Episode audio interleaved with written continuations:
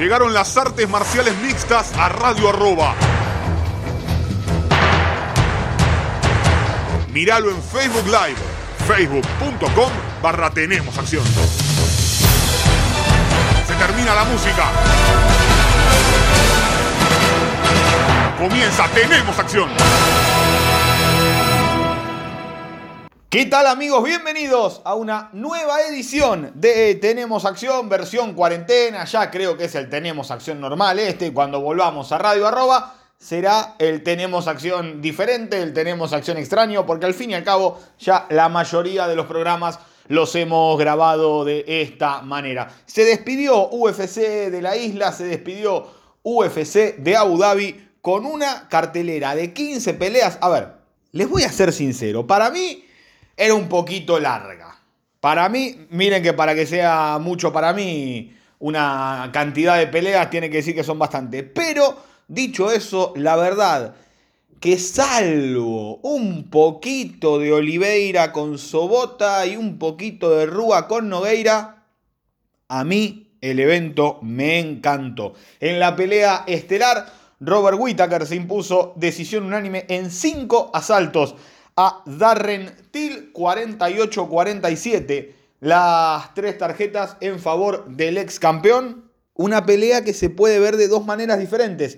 Los primeros dos rounds con un muy buen codazo de Till que lo puso para abajo a Whitaker, lo puso en el suelo. Y luego con una buena mano en el segundo asalto de Whitaker que lo puso en el suelo a Till. Me parece que de ahí empezaron a respetarse el eh, poder de golpe y la pelea se hizo bastante más estratégica, bastante más táctica, no dejando nada al azar. Y tal vez para muchos haya sido o se haya vuelto un poco aburrida. Personalmente me pareció una muy interesante pelea. Whitaker nuevamente demuestra que, en realidad no demuestra nuevamente, sino que demuestra que la derrota con Adesanya no hizo mella en eh, su estilo, no hizo mella en su cabeza como parecía que podía haber hecho, los problemas personales que tuvo con su hija. Creo que Whitaker está de vuelta y que puede molestar a varios en esta división. Tal es así que fue su décima pelea en las 185 libras y tiene nueve triunfos. 9-1 y solamente perdiendo contra el campeón invicto Israel Adesanya. Me parece que se lo infravaloró durante muchísimo tiempo al pobre Whitaker, eh, poniendo delante de él a Romero, diciendo no, porque Romero le ganó una de las peleas. A ver, lo cierto es lo que dicen los jueces y lo cierto es que las dos veces salió con su brazo en alto Whitaker. Vamos a ver qué es lo que sigue después de a ver, después de una pelea tan eh, cerrada, tan pareja, en la que demuestran eh, no solo ser guerreros, sino también ser inteligentes, los dos se meten y se mantienen en el alto de la categoría.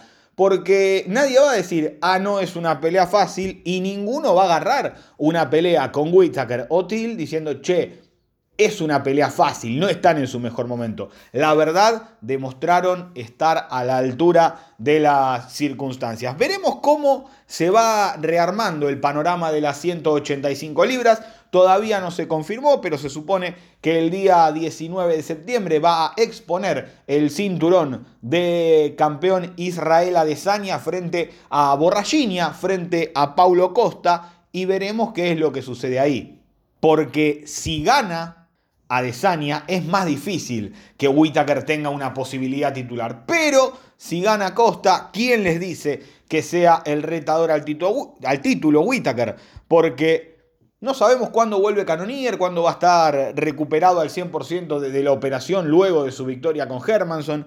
Hermanson ya volvió con un triunfo más que importante sobre Gastelum, así que todo está en veremos. Realmente con las fechas si hay que elegir entre Canonier y Hermanson y Whittaker como próximo retador, sale Canonier. Me parece que, sobre todo por tener una victoria sobre Hermanson y dependiendo eh, también a Desania lo noqueó en la pelea por el título a Whittaker, me parece que la lógica indica que Canonier sea el próximo retador después de Adesanya contra Costa, pero también indica que si la pelea es buena, si la pelea es pareja, se puede hacer una revancha inmediata, más por cómo vienen las cosas entre Adesanya y Costa. Así que yo creo que Whitaker tal vez sea el próximo paso de Jared Cannonier y que Hermanson termine peleando con el ganador del estelar de la próxima semana, ya sea Shabasian o ya sea Derek Branson. Si gana Shabasian, les diré que casi estoy seguro que el próximo paso es Jack Hermanson. Con Brunson lo podemos tal vez hablar un poquito más y podemos empezar a analizar, porque a Shabasian lo están llevando bien, lo está llevando rápido fue compañero de equipo de Ronda Rousey, creo que ahora le está manejando un poquito siendo manager Ronda, incluso Dana confirmó la baja de Irene Aldana y Holly Holm que se pospuso esa pelea por el eh, COVID-19 de Irene Aldana, dicen por ahí que se pospuso para el mes de octubre eh, y Dana hizo la oficialización en un vivo con Ronda Rousey. Entonces como que a Yabacian le tienen un poquito de cariño. Respecto a Til, vamos a ver qué es lo que pasa. Si Adesanya pierde con Costa, Adesanya dijo que le gustaría pelear con Darren Till. E incluso le dijo, ojalá levantar la cabeza porque me encanta cómo peleas y me encanta que en algún momento podamos llegar a cruzarnos. Me parece que de esa manera Adesanya, si pierde el título, va a pelear con Till casi, casi les diría que con seguridad. Till tiene un, un affair por redes sociales con Joel Romero, siempre haciendo el chiste de le tengo miedo a Romero. Romero, recordemos, en teoría va a pelear con Uriah Hall. Tal vez Steel pueda pelear con el ganador de esa pelea, porque no creo que haya bajado mucho eh, su, ranking, es decir, eh, la valoración que tienen de Darren Till. Y ojo, una pelea que a mí me gustaría, si le gana Chris Weidman a Omari Akhmedov el próximo 8 de agosto, yo te firmo un Chris Weidman contra Darren Till en la vuelta del ex campeón a la categoría de las 185 libras. Recordemos que Whiteman probó suerte, le fue bastante mal en las 205 libras en los semicompletos cuando hace no mucho tiempo lo puso a dormir Dominic Reyes. Respecto del combate coestelar de la velada, eh, se entiende, ¿no? Eh, no creo ni que Shogun ni que Minotauro estén para enfrentar a uno de los top, de los buenos, de los chicos nuevos. Eh, la pelea en el ritmo que la llevaron fue divertida, fue entretenida, fue fallo dividido en tres asaltos para Shogun Rua. Para mí ganó bien. Muy poco estables a la hora de, recibir golpes los dos. Le pegan eh, a cualquiera y tambalean demasiado. Minotauro ya dijo que se retiró. Shogun, tengo entendido que le quedan dos peleitas por contrato. Y yo no lo expondría tanto. Me parece que un ex campeón está para tomar ciertas peleas, cuidarlo a él y, sobre todo no exponerlo.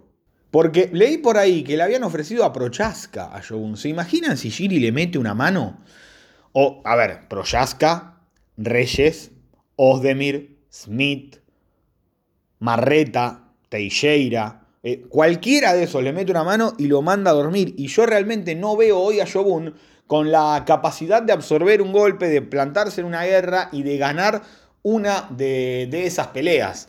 Me parece, es una sensación que me da. A ver, pasaron 15 años de la primera pelea de Shogun y de Minotauro. Eh, muchísima agua bajo el puente y los rivales que han enfrentado a lo largo de esos 15 años, nunca una pelea fácil. Podemos encontrar una, dos, pero la verdad que si durante 15 años te mantuviste en la élite del eh, deporte, me parece también que está bueno que, que te suelten un poquito, que tengas alguna que otra peleita como para irte tranquilo. Si Ed Herman le gana a Merchert, me parece que Ed Herman es un buen rival para Shogun. Y después hice una listita, algo que pidió Shogun una revancha con Paul Craig. Paul Craig no es un tipo que vaya a pegar demasiado, es un yuyitero absoluto. Ya vamos a estar hablando de sus números dentro del octágono porque también peleó el día de ayer Paul Craig. Otro que se me ocurre es Nikita Krylov. Me parece que hay una diferencia física bastante notoria a favor de Krylov.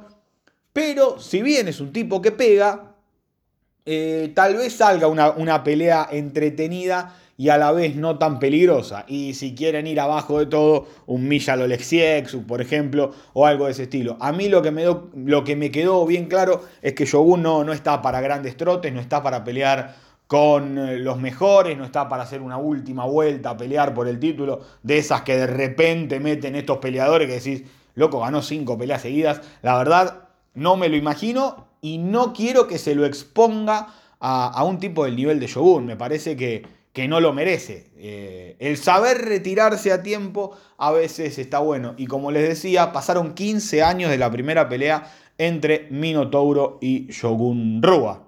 15 años de esa batalla épica en Pride. Eh, la mitad de mi vida, por ejemplo, pasó entre una pelea y la otra, peleando con los mejores. Eh, muy golpeados están. Me parece que lo mejor es que le cuiden las, dos peleas que le quedan a Shogun y que Minotauro no se le ocurra dentro de dos o tres años volver con algo así medio raro. Me parece que dijo basta.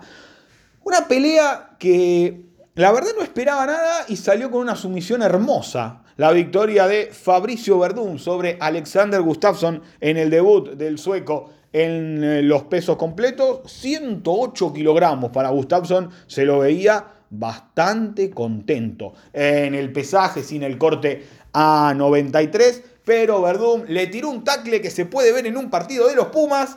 Se lo llevó para abajo, le ganó la espalda, le sacó el brazo izquierdo y le tiró una palanca de brazo desde la espalda divina que no se la veía a Verdún desde que se la había hecho a Walt Harris. No es normal en esta categoría la comodidad, la facilidad que tiene Verdún para hacer esto. Fue la última pelea en el contrato de Fabricio Verdún. Veremos para qué lado va a terminar saliendo el ex campeón brasileño. Tengo una sensación, eh, a ver, ¿cuál es Verdún? El que peleó con Gustafsson tiene para pelearle a los buenos, no sé si ganarles, pero el que peleó con Oleinik me parece que lo subestimó, porque Oleinik eh, fue una presentación casi bochornosa de Shogun. Dicho esto, no me lo imagino ganándole a Miochich, a DC, a Enganú, a Jairzinho, hasta, hasta, creo que les diría a Junior Dos Santos. No me lo imagino a Verdum eh, ganándole a los tops dentro del octágono. Entonces, me parece que al haber sido la última pelea, se puede cerrar algo lindo para el ex campeón y decir, ahí tiene la puerta de salida, ¿por qué no pensar en Velator. Digo Velator porque en Velator hay un tal Fedor Emelianenko que tiene un par de peleas aún por contrato y me imagino que tiene ganas de revancha con Verdum. Y si bien me parece que Verdum está un escalón por encima del nivel que viene demostrando Fedor, podría ser una pelea muy redituable para el eh, brasileño. Si no, a ver, también se puede jugar un tirito a ir a PFL, Verdum, el año que viene, por supuesto, porque este año, qué lindo lío que se le armó a PFL, eh, con todo el frisado que metió de peleadores durante este año, muchísimos eh, quejándose. Ahora el manager Kawa queriendo sacar a la mayoría de sus peleadores del evento. Eh, lo avisamos esto, ¿eh? No digan que Tenemos Acción, no digan que no se escuchó, lo de los líos que se podía haber metido PFL, que se metió, realmente, porque congeló los peleadores un año y medio.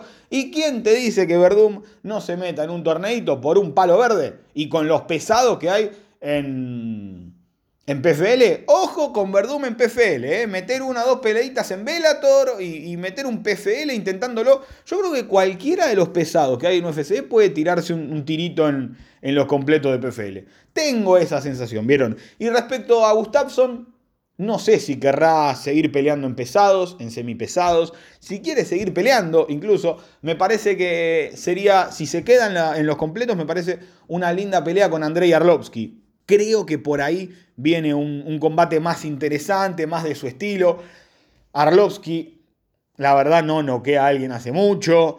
Eh, le daría juego a Gustafsson. Me parece que Arlovsky contra Gustafsson puede ser una buena pelea. Respecto a las chicas, respecto a la categoría de peso paja, Carla Esparza se impuso decisión dividida en tres a Marina Rodríguez. A ver, aprovechando claramente el reglamento que favorece a quien está por encima. Eh, Marina Rodríguez eh, tuvo uno o dos minutos por round, pero me parece que las dos aprenderán eh, cosas importantes. Esparza es no ir a buscar una palanca de pierna cuando estás por encima dominando la pelea. Me parece para una ex campeona como Esparza hasta grave, porque eso lo aprovechaba Rodríguez para el ataque. Y muchos le dieron la victoria a Rodríguez porque cada vez que le pegaba, Rodríguez la lastimaba.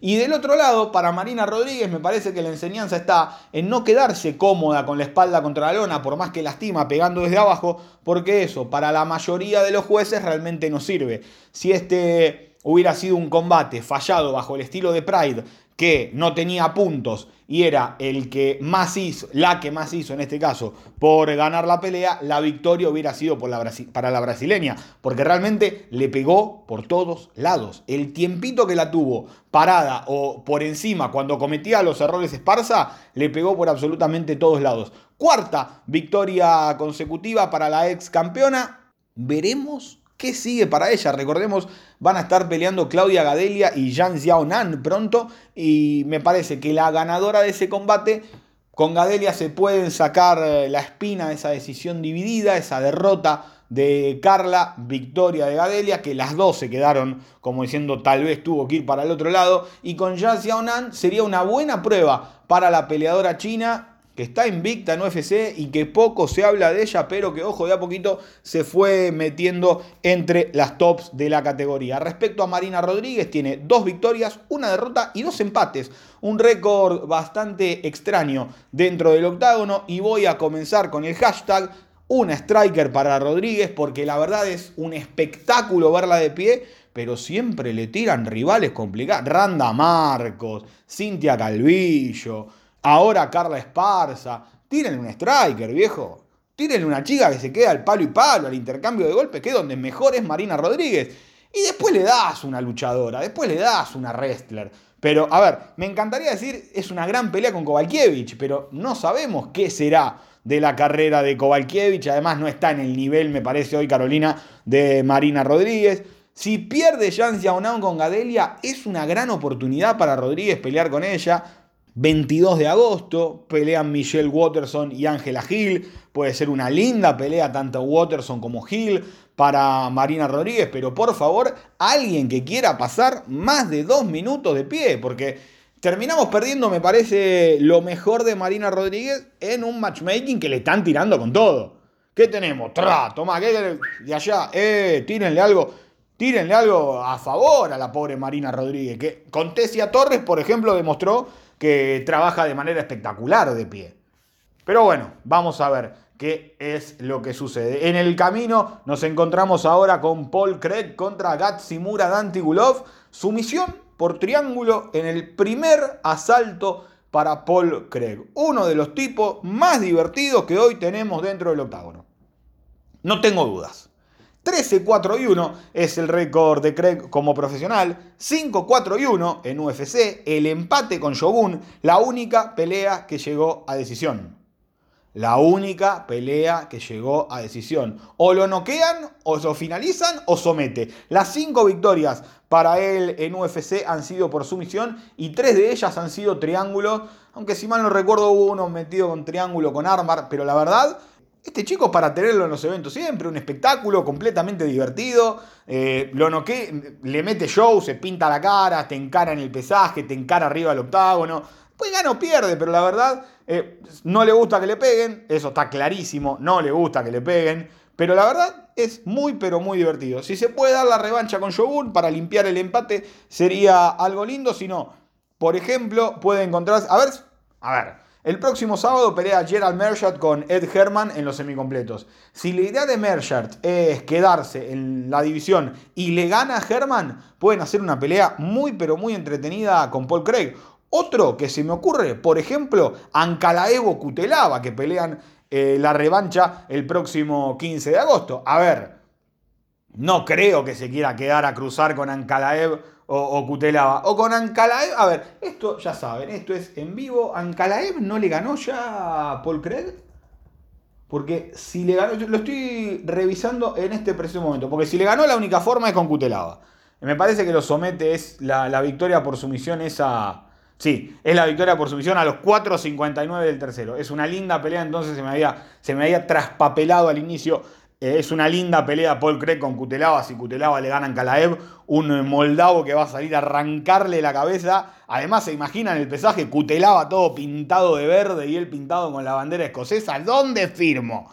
¿Dónde firmo? Con las dos manos firmo. La verdad que, que se, viene, se viene lindo. está creciendo la categoría de los semicompletos. No van a ser campeones, eh, pero se están estabilizando y me parece que, que se están haciendo buenas cosas desde eh, Europa. El otro día hablábamos la aparición de Proyaska directo a los top. Eh, Bukauskas y, y un poco, un poco más abajo. Paul Craig estabilizado, gana y pierde, gana y pierde, pero está y se mantiene en eh, la categoría. Creo, creo que estamos frente, frente a un buen momento, un momento divertido de la categoría.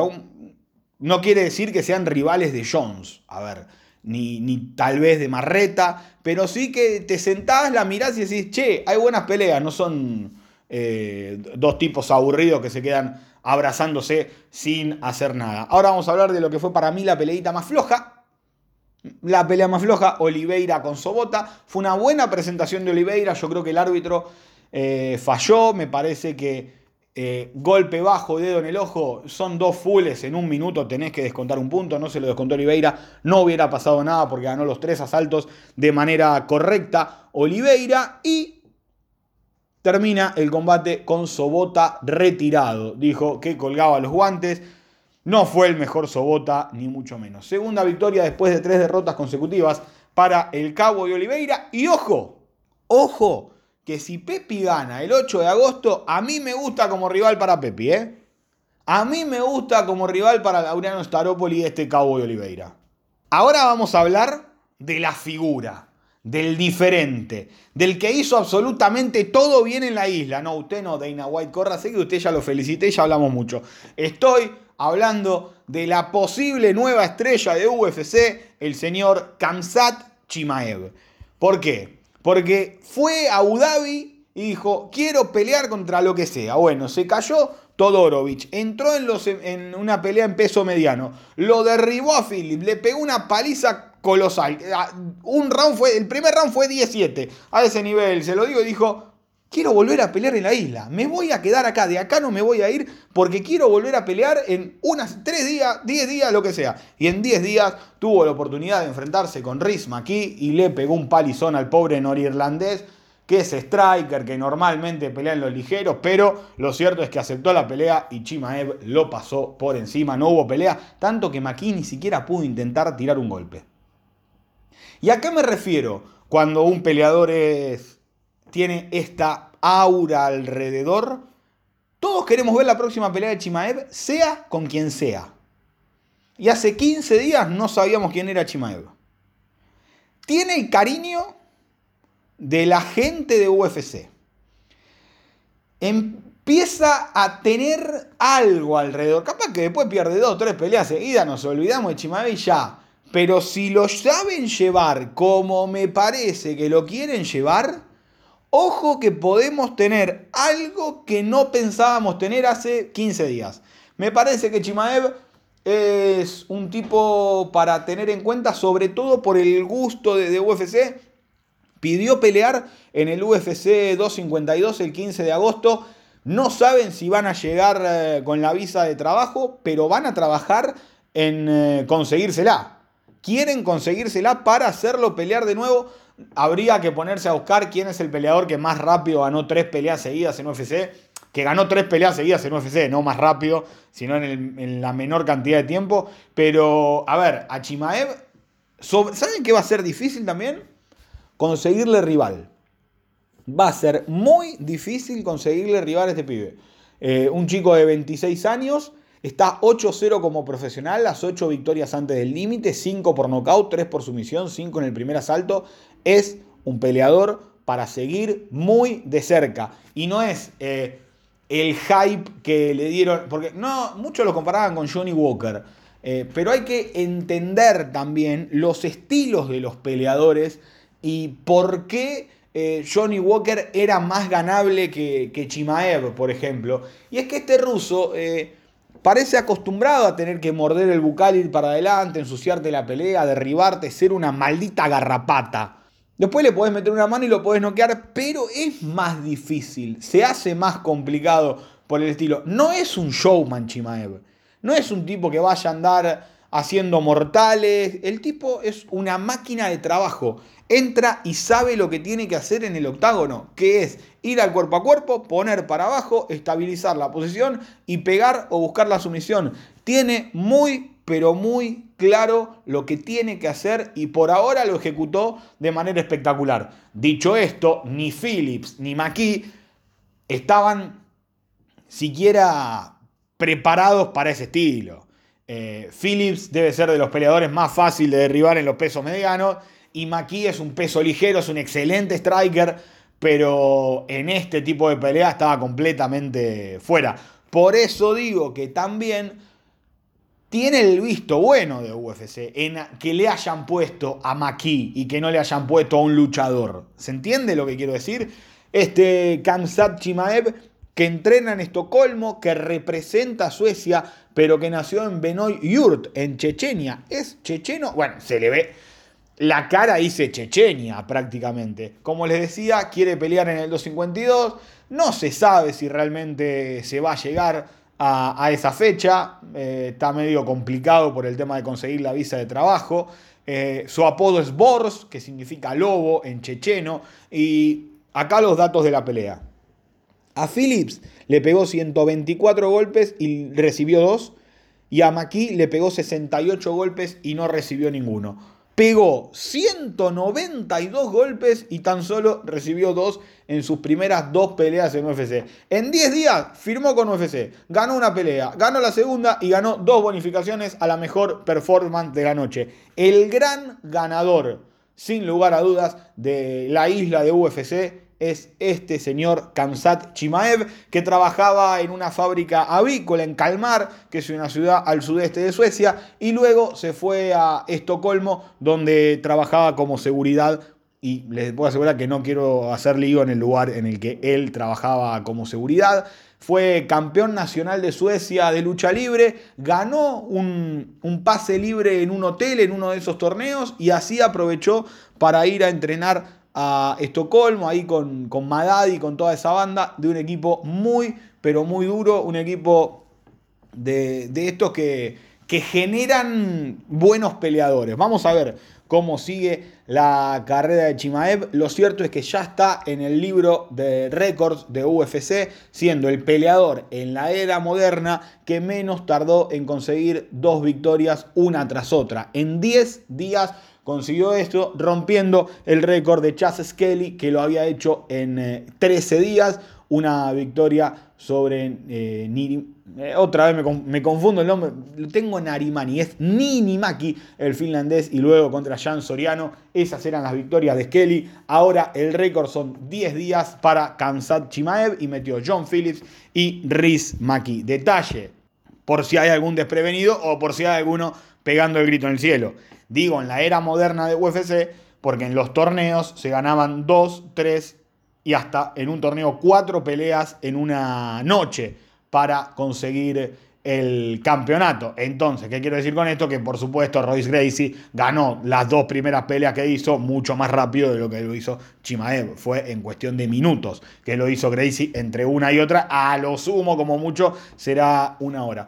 Me fijé que hay en la categoría Welter del 15 de agosto en adelante, porque veo bastante complicado que sea antes. En el 15 de agosto no hay peleas en 170 libras. A ver, tranquilamente le pueden armar una, pero si quiere aprovechar eh, para meterse, eh, perdón, Chimaev para meterse como reemplazante de alguno. El 22 de agosto pelean Sato y Rodríguez. El 29 de agosto pelearían eh, Jeff Neal contra Neil Magny y Sean Brady contra Christian Aguilera. Ahí se podría meter tranquilamente. Y en una que a mí me gustaría que se meta personalmente, el 5 de septiembre pelean Michelle Pereira y Selim Madaev. Que si se cae alguno de los dos, qué lindo despelote que les arma. ¿eh? No, no sé si pondrían a Chimaev con Imadaev, choque de rusos, pero qué, qué lindo lío que les arma. ¿eh? Si se cae Imadaev o Pereira con el estilo que tienen los dos, Chimaev, además que lo agarre Pereira sería divino para Chimaev, porque Pereira es el tipo con más hype de UFC. Ese mismo día también pelean Fabitsky contra André Muñiz. El 12 de septiembre aún no hay peleas en esa fecha en 170 libras y el 19 de septiembre, que es el UFC 253, aún no hay ninguna pelea tampoco en las 170 libras. Así que yo creo que o lo empiezan a poner alto en un main card o ya empiezan a meterlo en pay-per-view a, Chimaev. ¿eh? No creo que rompa el récord de mayor cantidad de peleas ganadas en un año, son 5. Me parece que lo tenés que apurar demasiado, pero si le pones un tipo más o menos sencillo, eh, eh, cuidado, en agosto, cuidado, eh, que empiezan a cerrar los números para que iguale el, año, creo que fueron Roger Huerta y Neil Magni los que tienen ese récord. Y por qué no pensar en un 2021 con Chimaev peleando contra cualquiera, ¿no? Ya pidió por Demian Maya, no creo que Maya agarre, me parece que no está para, para esos trotes, Demian Maya realmente eh, está en otro momento de su carrera y que Chimaev podría retenerlo bastante a Maya para, para ganarle la pelea sin que Maya llegue a someterlo. Eh, con, trabajo contra la reja, digo, ¿no? Y me parece que no, no merece Maya ese, entre comillas, maltrato. Respecto a lo que sigue la cartelera preliminar, la, verdad nunca creí que se iba a hablar tanto de, de una primera pelea de un main card en, Tenemos Acción, ¿eh? sin, sin, argentinos, sin latinos en el medio. Francisco Trinaldo, knockout técnico en el tercero a Jay Herbert. Y por más que Herdin considere que la haya parado bien, que el médico no le dijo nada, que está mal que Dan Hardy le grite que tiene que parar la pelea, pésima actuación de Herdin. Ustedes saben que yo siempre lo digo acá, un golpe de más no molesta a nadie, pero creer que Herbert había caído defendiéndose cuando la, los ojos miraban para cualquier lado y la manito estaba dura, es peligroso. Decir que Trinaldo con, su experiencia se avivó, que no, no era por ese lado la pelea y que consigue un triunfo en una pelea espectacular. Si el evento no hubiera sido la locura que fue, tranquilamente se podría haber llevado la bonificación a la mejor pelea de la noche. Por ahí escuché que Trinaldo quiere pasar a las 170 libras, decisión lógica, no pudo dar el peso eh, en este combate, tiene 41 años. A ver, siempre dio el peso Decimoquinta victoria para él en UFC en el peso ligero. De los tipos que más veces ganó en la categoría. Creo que solo superado por 3 o 4. Creo que Cerrone tiene 17, Jim Miller 16, algo así. Eh, si es que era Jim Miller. Ahora me, quedó la duda porque lo vi y no tomé nota del dato. En 170 libras, a mí hay dos peleas que me gustan mucho. El Cowboy Cerrone y Diego Sánchez. Más o menos en el mismo momento de la carrera, cuando la carrera va en declive, cuando ya no estás para pelear con los top de una división, me parece que está bueno empezar a cruzarse entre sí y por qué no pensar en un Mazarandúa contra Cerrone o Diego Sánchez. Contra Cerrone no sé, porque por ahí vi que puso que firmó una pelea para hacerlo pronto, no se corrió ningún rumor, pero eh, vamos a ver que es lo que sigue. Respecto al resto de las preliminares, tremenda vuelta de Jesse Ronson con la sumisión en el primero sobre Nicolas Dalby. Metió un bombazo de otra pelea. Eh, no me lo imaginé nunca que Ronson le iba a hacer eso a Dalby, incluso porque Dalby venía llevando muy bien la pelea, pero se descuidó, fue con la guardia muy baja hacia adelante y lo sentó Ronson con la izquierda, lo montó, le ganó la espalda, le metió al mantaleón y si te he visto, no me acuerdo. ¿Qué sigue para Jesse Ronson? A mí me gustaría verlo pelear contra Ramazan Emev, que fue el de la segunda pelea de la velada, que hizo un gran combate contra Niklas Stolz, bastante divertido, al menos para, para lo que acostumbra hacer Emev, y una buena presentación a pesar de la derrota de Niklas Stolz. Y ya que cruzamos a los ganadores, también cruzaría a los dos que perdieron, porque Niklas Stolz contra Nicolas Dalby me parece que pueden hacer una muy, pero muy linda pelea. El hombre de aspecto similar a Frank Mir, me refiero al debutante Tomás Pinal, ganó nocaut técnico en el primero sobre Jay Collier. Quiero averiguar y quiero leer más sobre qué, qué pasó con Jay Collier. Eh, peleaban 84 kilos, chicos, llegó en 120 ayer. Muy raro realmente, si no, si no le pasó nada eh, físico. Digo, ningún problema físico es al menos extraño. Una de las mejores peleas también de la velada fue la de Mozart Bloev, victoria decisión unánime en 3 sobre Mike Grandi. Pelea tremenda, un primer asalto espectacular con un Grandi que no entiendo cómo no lo descorchó, cómo no se llevó la cabeza al hombro con ese Dars que le tiró. Era una sumisión encajadísima y Ebloev un pibe de 26 años que sale con esa paz, invierte, te da vuelta. Ojo con el ruso, le ganó al fuerte Barzola y lo dijimos, era una pelea muy pero muy difícil. Evloev está 3-0 en UFC, 13-0 como profesional y no está ni cerca de pensar en meterse el top. Eso te demuestra lo buena que es esta categoría. Hay mucho por elegir, puede ser el rival de Landwehr, el que le ganó a Darren Elkins, en un choque de luchadores, si es que Grant Dawson decide seguir en las 145 libras, ustedes ya saben que para mí tiene que pelear en livianos, me gustaría un choque de ese estilo contra Evloev, si no, contra un, un grappler como Mitchell, como Bryce Mitchell, pero me parece que Bryce Mitchell está apuntando un poquito más arriba en cuanto a los rivales, y si no, otro, uno, yuyitero 100%, Cron Gracie sería una pelea espectacular. Otro de los grandes ganadores, sin lugar a dudas, de la isla de UFC. En realidad la, primera pelea que ganó no la hizo en la isla, llamémosle el momento este pandémico. Tanner Bosser, knockout técnico en el segundo a Rafael Pessoa. Y aquí el primer error grave de Herb Dean de la velada. Le metió un bombazo en, la cara, en el, en el, ojo derecho, se tapó el ojo, se tiró al piso en posición fetal. Parala, macho, es innecesario que le siga pegando. ¿Por qué? Porque Pessoa no quería pelear más.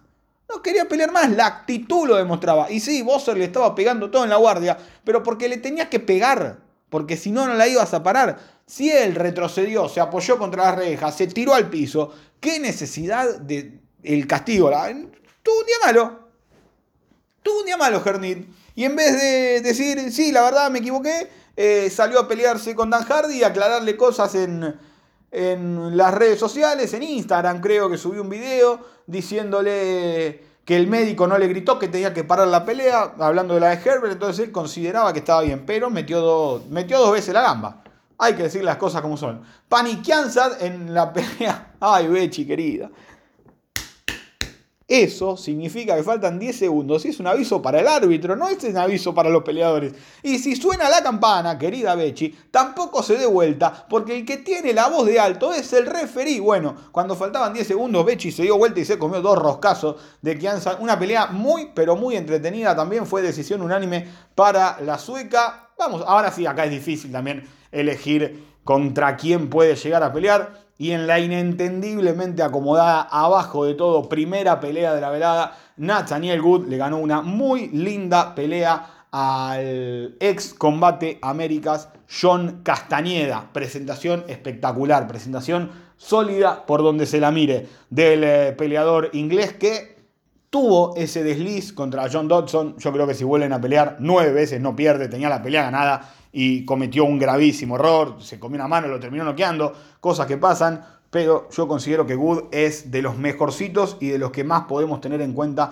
en las 135 libras. Ya les digo, ojalá no lo crucen con Umar Nurmagomedov, que era el rival original, creo que tanto Umar como él pueden ir por caminos separados, Ojalá que si la semana que viene gana Timur Valiev, no lo crucen con Timur Valiev. Los quiero también por caminos separados. Voy por el lado de Raoni Barcelos, de Casey Kenny si le gana a la TEN en septiembre. O, por qué no, pensar en Ray Borg, que pelea el próximo fin de semana, que fue retador al título y que creo que sería una interesante pelea para Nathaniel Good. Hasta ahí lo sucedido el día sábado con UFC. El viernes hubo Velator, flojo Velator, el ritmo cansino de siempre. Sergio Pettis le ganó a Ricky Bandejas, decisión unánime en tres. En teoría va a pelear contra el ganador de Mix Archuleta por el título de los pesos gallos. Hay que ver si Patrick Mix con Juan Archuleta finalmente la hacen por el título o es una eliminatoria para pelear con Sergio Pettis. Al menos es lo que se dice, pero vieron que Velator cambia bastante de idea. Jason Jackson se impuso decisión unánime en 3 a Jordan Main.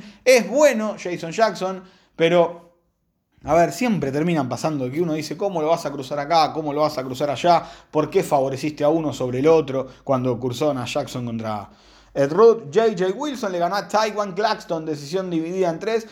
No la vi realmente la pelea, vi muchas quejas ahí en las redes sociales que Claxton debería haber ganado. Otro error de Velator, ¿cuál fue? Y hacerle creer a Claxton que era el mejor pluma de la historia por un knockout con una rodilla voladora cosas que pasan.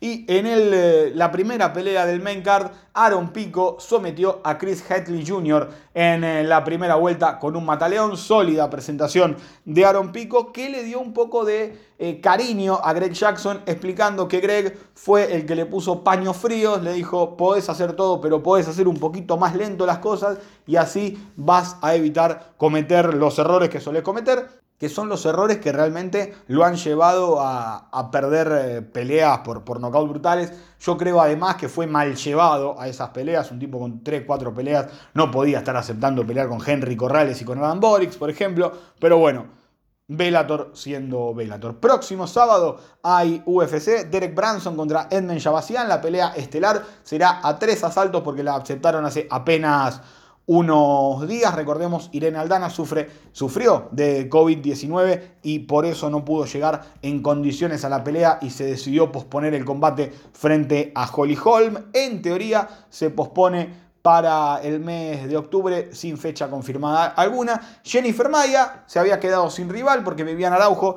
también tuvo coronavirus, pero quien levantó la manito y dijo, yo acá estoy, lo digo con esa voz porque esa voz suavecita es la inconfundible Joe Calderwood que teniendo la oportunidad por el título contra Valentina Shevchenko ganada, sin saber cuándo va a poder pelear, expone esa chance y se sube con 10 días de anticipación a pelear con Jennifer Maya. La felicito, mi querida Calderwood. Un amigo de la casa, Vicente Luque, toma la pelea con Randy Brown, la que se iba a hacer previo a la pandemia, que después terminó siendo el cambio de Price por Brown. Bueno, vuelven a esa pelea original. Vamos a ver cómo le va a Vicente. La revancha que nunca pedimos, pero que tenemos. Lando Banata contra Bobby Green, pero me vuelvo loco.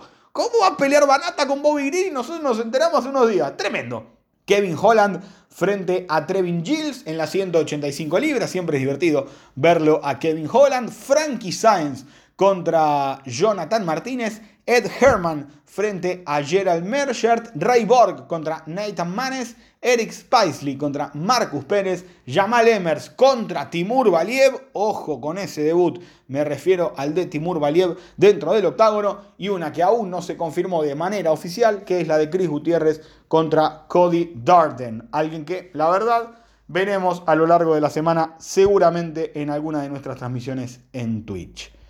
Recordemos, tanto Gilles como Herman iban a tener rivales coreanos, evidentemente hay algo que no los deja viajar, me refiero a la pandemia, por supuesto, y reciben a Holland y a, y a Gerald Merchant como rivales de último momento.